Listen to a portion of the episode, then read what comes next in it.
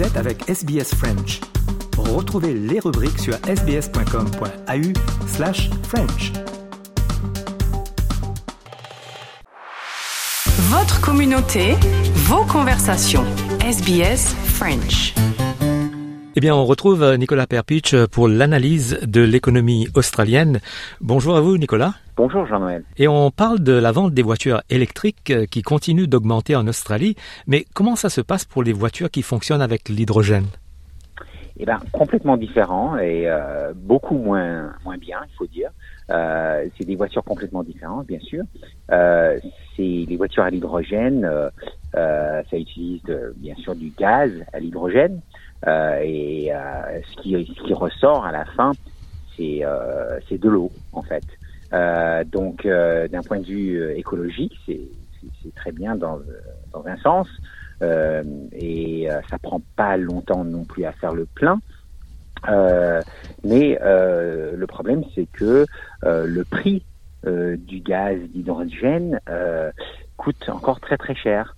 Euh, ça coûte à peu près euh, 6 ou 7, entre 6 et 16 dollars euh, le kilo, euh, ce qui fait à peu près euh, la même chose euh, qu'une voiture à essence quand on regarde combien ça coûte pour faire 100 km. Donc d'un point de vue financier, euh, là, c'est euh, moins intéressant. Et là, on a vu qu'il y a eu seulement 6 voitures à l'hydrogène qui ont été achetées en Australie en 2023. Euh, et toutes, c'était la même marque, des Toyota. Et ça, c'est comparé à plus de 87 nouvelles, euh, 87 000 nouvelles voitures électriques euh, qui ont été achetées et encore plus de voitures hybrides. Euh, et l'autre problème, c'est que euh, il y a très peu d'end- d'endroits autour de l'Australie pour faire le plein des voitures d'hydrogène, des stations d'hydrogène. Euh, et en fait, il y en a seulement à peu près une douzaine autour du pays. Si on compte aussi euh, celui qui existe à, à Melbourne, qui appartient à, Toyota même. Alors, il y a un, un manque d'infrastructures euh, qui, qui vraiment qui freine cette industrie. Euh, on peut pas vendre des voitures comme ça si on peut pas faire le plein. C'est simple comme ça. Euh, et aussi, ce qui se passe, c'est que le gouvernement investit, les gouvernements différents investissent beaucoup moins dans l'infrastructure d'hydrogène que dans l'électrique. C'est vraiment vers l'électrique que que- qu'on vise. Euh, donc, euh, euh, c'est vrai que c'est plus cher pour acheter une voiture électrique au début, mais euh, après qu'on a acheté la voiture électrique, ça coûte très peu pour la faire marcher. Avec l'hydrogène, pour le moment, ça coûte euh, vis-à-vis euh, l'hydrogène même à peu près la même chose que, que l'essence. Donc, euh, il y a encore beaucoup de, de travail à faire avant qu'on va voir des voitures euh, d'hydrogène un peu partout, et même aux États-Unis où ils investissent beaucoup plus dans l'infrastructure, il y a seulement 18 000 euh, voitures d'hydrogène dans le dans le pays entier. Donc vraiment euh, très très peu, euh, on peut dire. Donc euh, voilà, les voitures électriques, c'est sûr qu'on en voit de plus en plus. Voitures hydrogène, ça va être peut-être limité à des choses comme des taxis ou des des camions, des trucs comme ça pour pour le moment, de, de toutes les façons. Ça va devenir un peu plus facile d'acheter des granny flats euh, en Australie. Alors, les granny flats, euh, ce sont des petites maisons qu'on retrouve dans les backyards ici dans le pays, et tout ça dans le contexte de trouver une solution concernant la crise du logement? Oui, tout à fait. La, crise du logement, euh, on en a beaucoup parlé. c'est- très difficile de, trouver du, logement. même il y a des endroits où il y a moins d'un pour cent de disponibilité de maisons ou d'appartements à, à louer. Euh, donc c'est ça peut être très très très, difficile avec des prix euh, très hauts. Alors ce qu'ils font souvent les gens, ils construisent voilà justement ces granny flats, c'est des des toutes petites euh, maisons dans leur jardin euh, où on peut mettre euh, bah, quelqu'un, un membre de la famille peut habiter là, on peut les louer avec les Airbnb, donc tout ça, ça peut aider. Mais souvent, euh, c'est pas facile avec euh, les les councils qui ont des euh, réglementations assez strictes, assez, difficiles.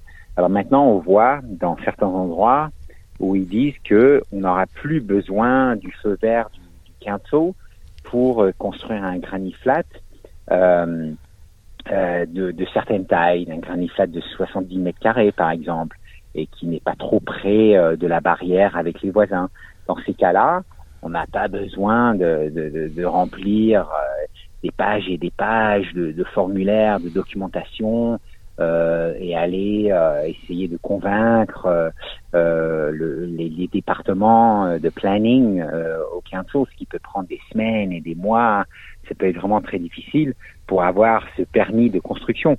Là, ils vont essayer euh, de, de, de, de, faire ça que ça, ça, soit beaucoup plus rapide, qu'on peut avoir le feu vert même dans dans dix jours, même pas. Ça, ça pourrait accélérer la construction des, des granny flats et si les gens euh, les louent, euh, même à long terme, euh, là, ça peut vraiment aider les gens parce que ça va coûter moins, beaucoup moins cher à louer qu'une grande maison. Mais il y a des granny flats, ils ont déjà tout. Il y a une petite, une, une, petite cuisine, une petite salle de bain. il y a assez de place pour une ou deux personnes. Des fois, il y a des petites terrasses ou un, tout petit jardin, et c'est, ça peut être très sympathique. Donc ça, ça, ça, ça peut aider c'est pas idéal, mais ça peut aider euh, quand euh, le prix des maisons, des apparts sont tellement chers et euh, souvent il y en a très, il y en a si peu à louer. bon, dans dans d'autres pays, c'est pas c'est pas c'est pas qu'il y a des granny flats, mais bon, il y a des pays, des grandes villes où les, les étudiants, les jeunes gens, parfois ils habitent dans des tout petits minuscules appartements, euh, 15, 20 mètres carrés. c'est c'est connu, ça, ça, existe à Paris, c'est pas idéal, mais là, là, ça serait un peu plus grand quand même. Ça serait peut-être 25, euh, 25 mètres carrés ou 35 ou 40. Donc euh, voilà, euh, une autre idée de toutes les façons pour adresser euh, cette, ce problème assez, assez complexe. On peut aussi retrouver les enfants habitant dans l'arrière-cour, dans ces granny flats à l'avenir. Oui, bah oui, ça leur donne un peu d'indépendance aussi.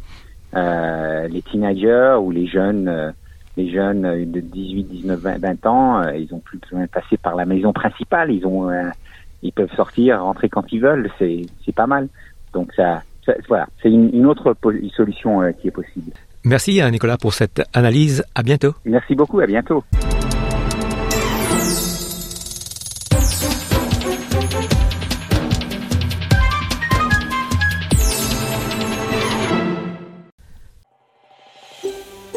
Vous voulez entendre d'autres rubriques comme celle-ci?